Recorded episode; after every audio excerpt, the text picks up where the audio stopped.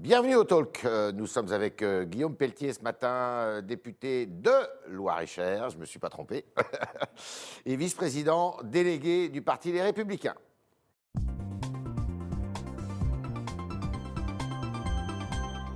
Et oui, on dit de Loire-et-Cher et non pas du Loire-et-Cher. Bonjour Guillaume Pelletier. Bonjour. Alors, est-ce que Emmanuel Macron a raison de retarder euh, ce qui pourrait être le troisième confinement? Bah, tout faire pour éviter le troisième confinement. Je pense que tout le monde est, d'accord. Le grand problème, c'est qu'on. Emmanuel Macron et son gouvernement sont pris en flagrant délit d'incompétence et d'arrogance depuis maintenant près de 12 mois. Ouais. Euh, on a eu euh, les masques, les tests, les lits de réanimation, aujourd'hui le vaccin.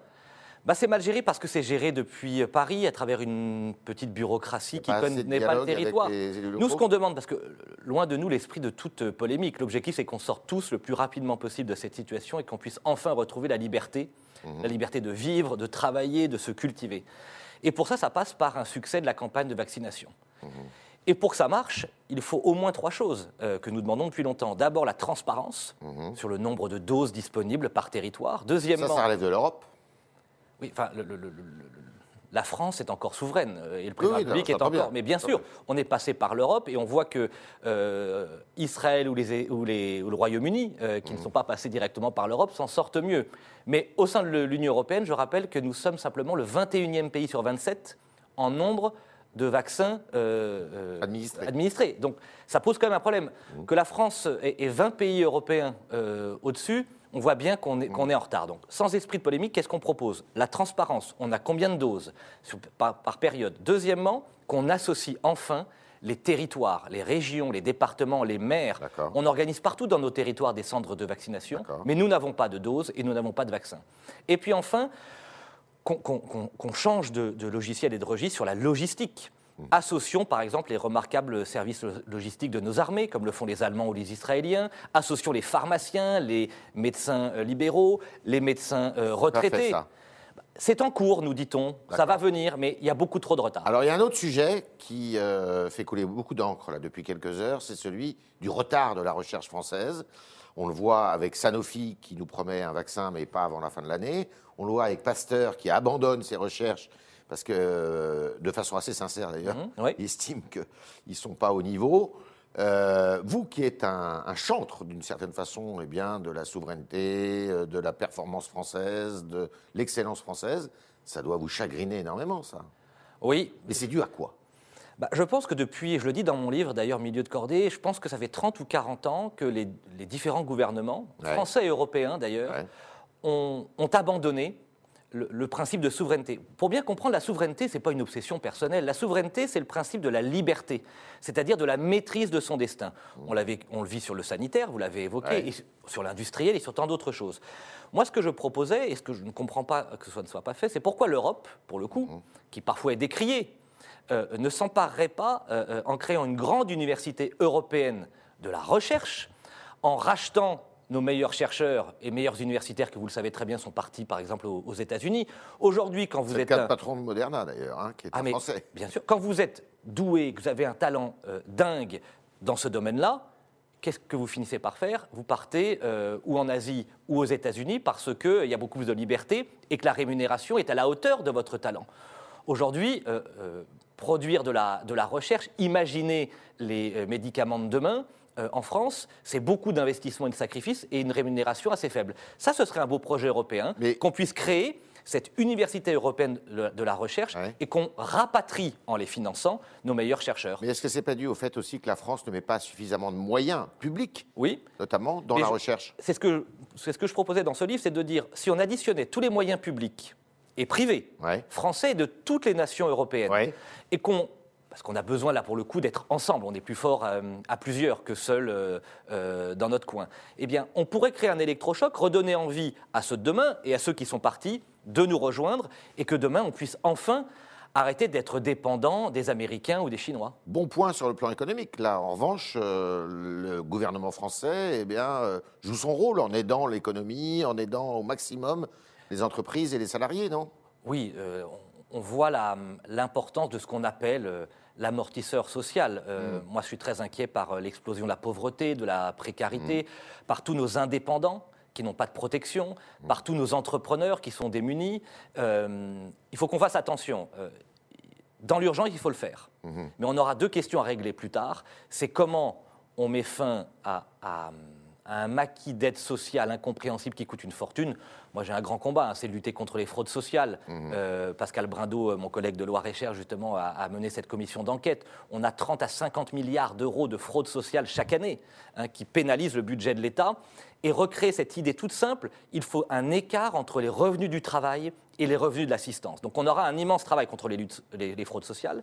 Et puis on aura un grand travail, euh, Éric Ciotti, je vois l'a, l'a- l'a posé, François Baron aussi, et je suis favorable qu'on réfléchisse ensemble, intelligemment, sereinement, à la question de la dette. Ouais. Voilà, la dette Covid. Est-ce une dette comme les autres? N'est-ce pas une dette de guerre? D'après vous? Non, je- oui, je pense que cette dette n'est pas comme les autres et qu'on pourrait Il faut l'isoler? Il faudrait l'isoler pour, pour peut-être la rendre perpétuelle, mais à une condition, pas comme ça, pas gratuitement, à la condition que les États s'engagent enfin à une stricte gestion des deniers publics et une lutte acharnée contre le gaspillage et la fraude sociale, par exemple. D'accord. Euh, en tout cas, ce sont des pistes qui méritent d'être posées. Je sais que François Baron et Éric Ciotti ont eu raison de la poser. Vous étiez en phase avec euh, Bruno Le Maire quand il s'est opposé euh, au rachat de Carrefour par un opérateur canadien, Couche-Tard? Oui, alors je, je crains que ce soit euh, euh, un symbole très contradictoire avec ce qui s'est passé précédemment. Je rappelle qu'Emmanuel Macron, euh, euh, d'Alstom euh, à l'aéroport de Toulouse, était plutôt un partisan de la vente à la découpe Ouais. des euh, secteurs stratégiques français. Je pense que le secteur alimentaire est un secteur de souveraineté. Et sur ce point-là, je soutiens Bruno Le Maire. Alors, il y a du rififi à droite. Il y a du rififi à droite depuis des propos que vous avez tenus, que Xavier Bertrand a tenus, en disant bah, il y a des gens à gauche, comme euh, Arnaud Montebourg, euh, qui ont des points communs avec nous. C'est le terme que vous avez utilisé sur la souveraineté, sur la relocalisation, sur le patriotisme économique. Euh, vous revendiquez toujours cette euh, main tendue et euh, le fait que vous puissiez faire un bout de parcours ensemble? Alors, je ne sais pas, vous vous appelez ça main tendue ou parcours ensemble Non, moi, l'idée, c'est absolument pas un, un programme commun avec qui que ce soit. Euh, c'est d'abord avec les Républicains et la famille élargie qu'on doit construire Tout une alternative. Attendez, j'y reviens. Une alternative à Emmanuel Macron et, et Marine Le Pen. Euh, ça, c'est autour de trois principes que je- j'entends rappeler sur lesquels nous sommes d'accord, parce que nous sommes d'accord sur l'essentiel. Nous sommes le parti de l'ordre et de la laïcité face à l'islam politique. Nous sommes le parti du travail et non pas le parti du socialisme et de l'assistanat. Nous combattons le socialisme et nous sommes le parti de la liberté des provinces face à la bureaucratie parisienne. Ça, ce sont nos trois marqueurs clés fédérateurs qui rassemblent toute la famille. Maintenant, quand on m'interroge, euh, et parce que moi je suis curieux euh, de caractère, euh, sur une interview d'Arnaud Montebourg sur le gaullisme, le patriotisme économique et la relocalisation industrielle. Oui, je dis que j'ai des points communs dans cette interview. Euh, si on m'interroge sur Marion Maréchal euh, Le Pen qui parle des verts d'extrême gauche et rappelle le besoin de liberté dans notre pays sur la question du Covid, Ouais. j'ai des points communs avec elle. Quand Philippe de Villiers dénonce la mainmise de la bureaucratie, j'ai des points communs. Enfin, la politique, c'est la fierté d'un camp, je suis de droite.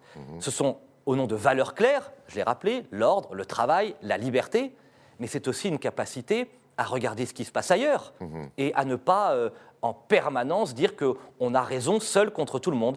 Moi, je crois que la politique, c'est l'art de rendre possible ce qui est nécessaire au nom de convictions, et c'est l'art, un jour, et la droite doit bien maintenant sérieusement y penser depuis 2012, à redevenir majoritaire. Et pour redevenir majoritaire, nous devons non seulement rassembler tous les électeurs de droite, mais nous, in- mais nous interroger sur comment parler, fédérer et enthousiasmer à nouveau des électeurs qui sont tentés par euh, Marion Maréchal Le Pen ou des électeurs qui sont tentés par Arnaud Montebourg. Ce C'est qu'on ça. appelle la triangulation?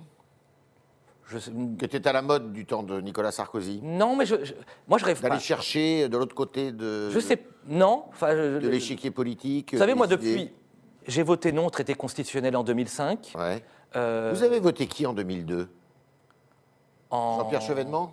En 2002, euh, je- j'ai été intéressé. Alors, euh, sa campagne s'était un peu embrouillée en, en- Ouais. en cours de Mais route. il était un peu sur mais- vos bases, là. Mais à ce moment-là, je travaillais avec Philippe de Villiers, Mhm. euh, pour lequel j'ai toujours beaucoup d'admiration et d'estime. Euh, et il y avait eu un pont commun entre Jean-Pierre Chevènement et Philippe de Villiers. Un autre exemple, euh, Bruno Retailleau, il a raison, a invité à l'un de ses forums euh, récents euh, Jean-Pierre Chevènement. Bon, bref, l'idée n'est pas de dire qu'il faut mélanger la droite et la gauche, surtout pas. Ce Ouais. clivage existe, et vous avez bien compris de quel côté je me situais. situais. Maintenant, au-delà de la droite et de la gauche, il y a des principes fondamentaux. Pour moi, le principe de souveraineté est un principe fondamental. Et donc, quand d'autres ailleurs l'évoquent et en parlent, j'ai le droit de les regarder avec attention et curiosité. En tout cas, je revendique ce droit d'échapper au politiquement correct et à la pensée unique qui nous interdirait de parler ou d'échanger avec ceux qui sont ailleurs. Vous avez pris langue avec euh, Arnaud Montebourg? Oh bah force, enfin, pas, pas directement parce que oh, même on, mais on peut se, on se croise.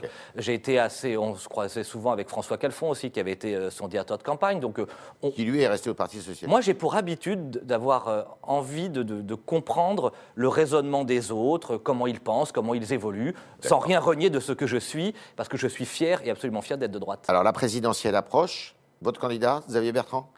Ah non, moi, je n'ai pas. Vous savez, je suis numéro 2 des Républicains. Ouais. J'ai pas choisi de, de candidat. Euh, mon rôle avec euh, Christian Jacob, ça a été d'abord, et je pense qu'on est en train de le réussir, de rassembler, de réconcilier, de fédérer. Et je suis heureux de voir aujourd'hui que de François Barouin à Gérard Larcher, de Bruno Retailleau à Xavier Bertrand, de Qui Valérie n'appartient Pécresse. pas aux oui, Républicains. mais comme François Valérie Barouin a une bonne formule. Vous savez, il y a le parti. Mhm. Et il y a la famille. On aura besoin de tout le monde. Ceux qui pensent qu'on pourra reconstruire la droite et la France sans les républicains se trompent. D'accord. Mais ceux qui pensent qu'on pourra le faire qu'avec les républicains et sans fédérer et associer ceux qui sont juste à côté se trompent aussi. On a besoin de tout le monde. Et que- mon rôle est de bâtir avec Christian Jacob une équipe de France. Moi, vous voyez, il y a beaucoup de gens qui passent du temps à taper sur les uns et les autres. Eh ben moi, je vous le dis. On a besoin de Xavier Bertrand, on a besoin de Bruno Retailleau, on a besoin de Valérie Pécresse, on a besoin de François Barouin, on a besoin de tout le monde pour construire cette équipe de France et échapper à ce duel mortifère entre Macron et, et les extrêmes. Quand viendra l'heure du départage, cette formule qui consiste justement bah, à choisir votre candidat euh, pour l'élection présidentielle? Euh, Départage, la formule est de Gérard Larcher. Oui, alors on a, et ça c'est heureux, unanimement décidé en décembre d'un calendrier qui nous mène jusqu'à l'été, avec deux options. La première, que tout le monde privilégie, c'est un candidat naturel qui, en juillet, août, septembre, Qui se détache. se détacherait et euh, serait en capacité de fédérer et de bâtir cette équipe de France. Et si ça n'est pas le cas, eh bien nous devrons, euh, au cours de l'été, euh, puis à, à l'automne, avoir un système de départage. euh, Primaire Mais euh, oui, enfin franchement, départage. pas ouverte. Primaire. Non, je pense que tout le monde est lucide sur le traumatisme de 2016 et, et de 2017. Mais faisons tout, nous tous, chacun, en oubliant euh, un peu les égaux et en pensant à l'intérêt collectif, espérons qu'un candidat naturel se détache et qu'on puisse tous, à ses côtés, travailler au redressement Donc, de la entre France. Xavier Bertrand et Bruno Retailleau, vous n'avez pas fait votre choix, par exemple? Je pense qu'on aura besoin euh, de tout le monde, D'accord. de Xavier Bertrand, de Bruno Retailleau, mais de tous, de tous ceux qu'on voit aujourd'hui, de Michel Barnier. On a besoin de tout le monde pour rebâtir la France. Quand vous regardez les sondages, il y en a un qui est sorti il n'y a pas très longtemps de le, euh, Louis Harris euh, Interactive, qui montre que la gauche, les candidats de gauche, Montebourg même, sont très bas. Oui. Très Anne. Hidalgo, très très bas, c'est-à-dire euh, en dessous de 10%, très en dessous Oui. même. Alors que euh, Xavier Bertrand, lui, eh bien, il flotte autour de 15, 16, 17%. Euh, vous êtes rassuré par ça?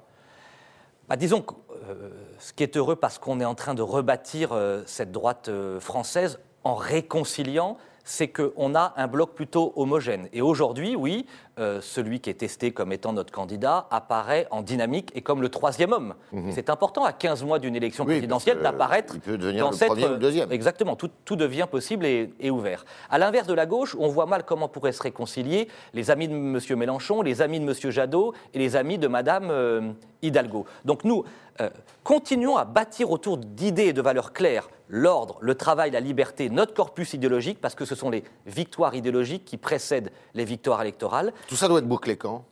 À l'été, donc. Ah, je pense que on est en train de boucler notre projet, nous les Républicains. Après, le candidat s'en emparera et on le sait, l'amendera euh, forcément, et c'est et c'est heureux. Mais je crois que euh, à partir de cet été, on devra présenter aux Français ce triptyque, ces trois Ouais. grandes valeurs, et puis avoir l'audace, je le redis et je le répète, de regarder du côté euh, euh, des Montebourg-Chevènement à gauche, du côté de Philippe de Villiers, Nicolas Dupont-Aignan, Maréchal- Marion Maréchal Le Pen, à travers leurs électeurs, ce qu'ils attendent, ce qu'ils pensent. Ne laissons pas la droite est morte ces dernières années parce qu'elle a abandonné des idées essentielles à d'autres. Nous avons abandonné trop longtemps l'immigration et l'insécurité à l'extrême droite, nous avons abandonné la laïcité, l'égalité des chances euh, à la gauche, nous avons abandonné l'écologie au vert. Il ne faut pas s'étonner qu'au bout d'un moment, les gens se disent à quoi vous servez? Aujourd'hui, cette mauvaise période est refermée et avec Christian Jacob, on essaye justement, et tant d'autres, hein, tant d'autres, toutes les personnalités qu'on a citées, de reconstruire euh, ce que la droite a à dire aux Français. L'élection de 2012, de 2022, pardon, est à votre portée? Ah, je pense oui que euh, si nous continuons à, à- à- à être dans une logique de réconciliation et de, de collectif pour une équipe de France, avec un logiciel intellectuel, des valeurs claires et simples, l'ordre, le travail, la liberté, et tant d'autres choses autour, et que nous sommes cet été capables de nous fédérer, alors oui, la victoire est possible. Et en tout cas, nous savons que les Français, comme nous, ne veulent plus du duel entre Emmanuel Macron et les extrêmes. Alors, séparatisme, c'est un projet de loi qui va arriver euh, à l'Assemblée nationale lundi prochain. Donc, pour lutter, même si c'est pas dit comme ça, mais contre euh, le radicalisme Mmh. musulman, euh, islamique, euh, vous avez euh, des propositions à faire sur ce sujet? Oui, parce que alors, depuis plusieurs euh, semaines, nous avons tenté avec le groupe parlementaire de déposer des amendements. Alors d'abord sur la forme, c'est regrettable, le gouvernement les a rejetés, hein, invoquant l'article 45, comme si la question du voile dans les sorties scolaires d'une part, ou la question de l'immigration étiez pas liées. Vous étiez d'accord avec Aurore Berger pour les fillettes? Bien sûr. Ouais. Et d'ailleurs, nous déposerons avec Éric Ciotti euh, euh, et d'autres un certain nombre euh, D'amendements. Nos trois propositions, en tout cas, moi, c'est celle que je fais ce matin et que j'apporte à la contribution du groupe et du, et du parti, sont les suivantes. La première, c'est de rétablir partout et pour tous les lois actuelles de laïcité qui sont réservées à l'école, à tout le service public et à toutes les entreprises privées.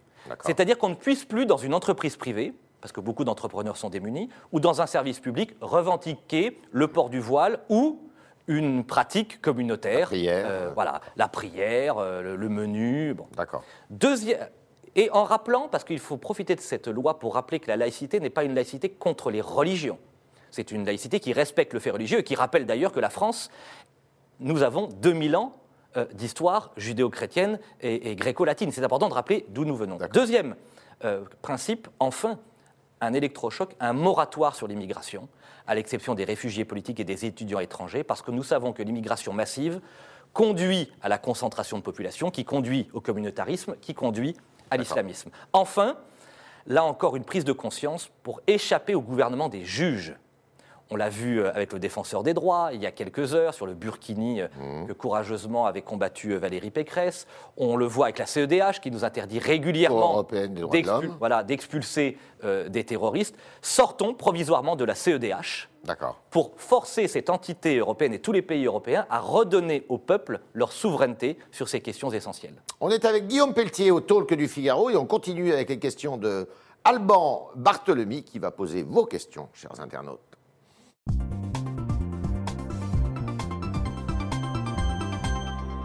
Bonjour Alban. Bonjour Yves et bonjour Guillaume Pelletier. Bonjour. Alors je commence avec la question de Kiwala sur le Figaro.fr qui revient justement sur votre position sur, à propos de la loi sur le séparatisme.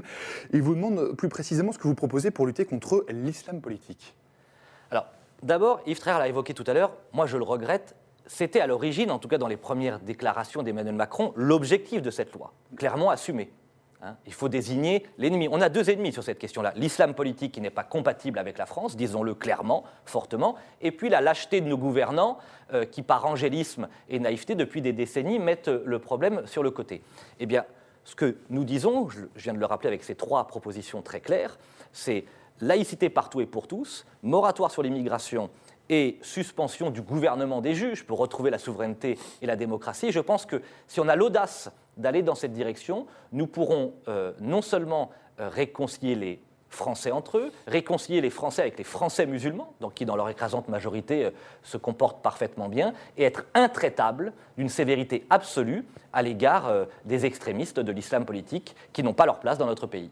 Autre question Alors celle de PM75, toujours sur le Figaro.fr, il vous demande votre programme, euh, vos propositions quant à l'insécurité. Et il fait référence à l'agression du jeune Yuri, cet, cet adolescent euh, tabassé par une dizaine de personnes dans le quartier Beaugrenelle à Paris. Yuri et tant d'autres euh, faits divers inacceptables euh, qui gangrènent notre pays quotidiennement. Euh, sur ça, alors on a, on a un certain nombre de propositions. La première, pour on pourrait en parler euh, des heures, c'est que tout le monde est d'accord pour dire que globalement, la police et la gendarmerie font leur travail de manière remarquable. Mais ce qui ne suit pas en France, c'est la justice, c'est la sanction immédiate. C'est au programme du Beauvau de la sécurité. Euh, Oui, hein. alors, on a envie de dire à Emmanuel Macron, c'est bien, ça fait- vous êtes président de la République depuis 2017, on arrive en, en 2021, bientôt 2022, il est temps. Et donc, sur la question de, de sécurité et de justice, eh bien, il faut des peines automatiques, il faut des tribunaux correctionnels pour mineurs, il faut abaisser la majorité euh, euh, pénale, et À il faut quel être intraitable. 16 ans? Oui, probablement. Et il faut moi je vais un peu plus loin, euh, je crois que dans chaque département de France, nous devons créer un centre, euh, au moins un centre éducatif fermé à encadrement militaire pour que ces mineurs délinquants qui pensent que tout est possible, que tout est permis, que quoi qu'ils disent ou fassent, ils auront peut-être ici ou là un rappel à la loi, mais qu'ils vivent dans une société d'impunité, il faut qu'à chaque délit, à chaque crime, à chaque euh, erreur, il y ait une sanction immédiate et graduée. Autre question. autre question d'actualité, celle de José, euh, un autre lecteur du Figaro. Il vous demande votre position sur la proposition de loi sur la maltraitance animale qui commence euh, à être examinée aujourd'hui à l'Assemblée nationale. tout le monde est attaché au bien-être animal. Euh, c'est même une, valeur euh, essentielle et euh, qui est le, prolongement pour moi de la, de la dignité humaine. Maintenant, il faut faire très attention aux dérives que cela génère et à la prise en main de ce joli, noble et beau sujet par des extrémistes, entre autres dans nos territoires. Je vais vous prendre un exemple. Moi, dans ma circonscription, j'en suis très fier, nous avons le zooparc de Beauval. près d'un millier de salariés, parti de rien, 2 euh, millions de visiteurs, des équipes de vétérinaires et de chercheurs extraordinaires qui aiment plus que tout au monde les, animaux euh, qui, s'y trouvent. Là où il y a les pandas. Là où il y a les pandas, exactement. et, quand je vois les polémiques, par exemple, sur les, sur les dauphins, qu'on voudrait euh, retirer de delphinarium pour les placer dans, dans des piscines parquées, emprisonnées sur les bords de mer, bon, sachons raison garder tout doit être fait pour le bien-être animal, et c'est une valeur importante, c'est-à-dire tout ce qui est euh, euh, violence ou maltraitance, et ça existe, à l'encontre des animaux, doit être, sanctionné avec force. Mais il y a des hommes et des femmes qui, dans les cirques, dans les zoos, aiment autant que vous et moi les animaux. Donc là encore, euh, beaucoup de sérénité. Arrêtons avec les lois symboles de prétexte ou d'exception qui aggravent un problème plutôt que de le résoudre. Autre question. Autre question, celle de euh, Refrancor sur le Figaro.fr. Il vous demande qui sont les fameux milieux de cordée dont vous parlez dans votre livre? Vous y avez fait référence Oui, c'était un clin d'œil à, Emmanuel Macron qui s'était présenté comme le président des premiers de cordée, de ceux qui vont euh, très bien. Ils existent et c'est très bien, on en a besoin en France. Il y a aussi les derniers de cordée, ceux qui vont mal, mais il y a cette France oubliée, majoritaire, silencieuse, 70% euh, de Français, dit l'INSEE. la France des, classes voilà, la France des classes moyennes. Toute cette France qui n'est jamais défendue, qui est toujours oubliée, qui paye toujours pour les autres, taxes, fiscalité, contraintes, normes. Et c'est cette France-là d'où je viens. Moi, je suis un fils des, des classes moyennes et j'essaye quotidiennement de donner le meilleur pour être le député qui représente porte la parole et défend ces classes moyennes trop souvent oubliées dans notre pays par ceux qui nous gouvernent. Et elles seront au cœur donc de votre projet présidentiel alors? Et je pense que le, grand enjeu de 2022, là encore pour réconcilier la cordée tout entière, hein, il n'est pas question d'exclure ceux de tout en haut ou ceux de tout en bas, mais toutes les politiques publiques étant faites pour ceux tout en haut ou ceux tout en bas, ayons une pensée euh, rigoureuse, forcenée pour ceux du milieu qui tiennent l'accorder, parce que ce sont eux qui, font, qui permettent à la France, on l'a vu pendant la crise du Covid, de se tenir debout. Donc oui, un grand projet pour les classes moyennes françaises. Merci Guillaume Pelletier, merci, euh, d'avoir répondu à toutes nos questions, aux questions des internautes qui étaient posées ce matin par euh, Alban Barthelemy. Et puis évidemment, à demain, si vous le voulez bien.